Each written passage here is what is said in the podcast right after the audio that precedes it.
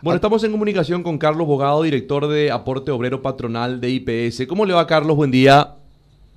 Buen día a ustedes, ¿cómo están? Bien, gracias por atendernos, don Carlos. Queríamos conocer un poquito más sobre la denuncia de exclusión de IPS por algunos beneficiarios de PTU. Sí, justamente este problema hace un tiempito que está resaltando.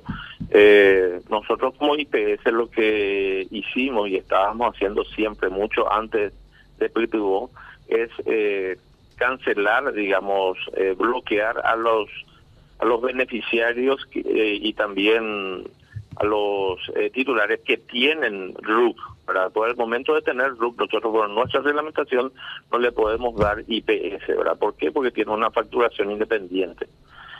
Lo que pasó fue que al momento de lanzar PTO, ¿verdad? Eh, aparentemente no se tuvo en cuenta algún problema de comunicación de explicarle a la gente que al recibir PTO iban a tener el RUC, le iban a abrir un RUC, porque eso fue lanzado para los trabajadores informales, ¿verdad? Y al tener RUC nosotros a los beneficiarios ya no le podíamos dar IPS, ¿verdad? Porque sencillamente ellos están facturando, ¿verdad? La, la diferencia es que PTO no, no, realmente no tenía una facturación real. Estaban en carácter de, suspendidos, ¿verdad? Con, con RUC. Y eso le, le impide tener IPS. Y esa comunicación yo creo que no llegó a la gente que iba a recibir el PTO. Y tomaron el PTO y después tenían dos años, eh, digamos, eh, atados al, al RUC suspendido. Porque al estar suspendido el RUC tampoco pueden facturar, tampoco pueden quitar una factura y tener alguna facturación. Sencillamente tiene un estado en el cual no le permite directamente tener IPS. Ahora, claro, eh, estamos hablando de que la SED inscribió a estas personas para la obligación por dos años, tengo entendido, a quienes recibieron eh, PTO, y mientras tanto quedan, como nos decía recién, eh, quedan sin, sin IPS. Ahora, ¿qué, mismo. ¿Qué pasa con las personas que quieren recuperar este beneficio de IPS? Y bueno, ese es un tema eh, que IPS no tiene nada que ver en vista. Yo creo que lo que tiene que hacer es levantar su RUC. Tiene que quitar el RUC de, encima, digamos.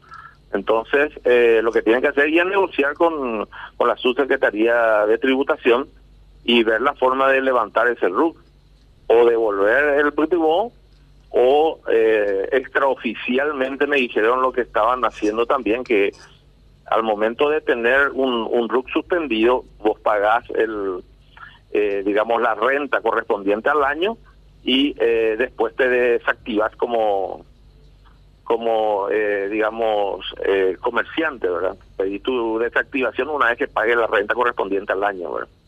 Entonces es como que vengo a pagar la renta del año, pero ahora ya no voy a vender medio yuyo y bueno, listo, desactivame. Y entonces ahí se le desactiva y puede volver a tener eh, IPS, ¿verdad? Es una, no sé, un, una vía que ahora me dijeron que estaban usando, ¿verdad? Algunas, algunas personas que llegaron hasta acá, ¿verdad? Sí, eh, eh, a ver, veo poco probable que las personas que accedieron a Positivo puedan devolver el pago que, que le realizaron. O sea,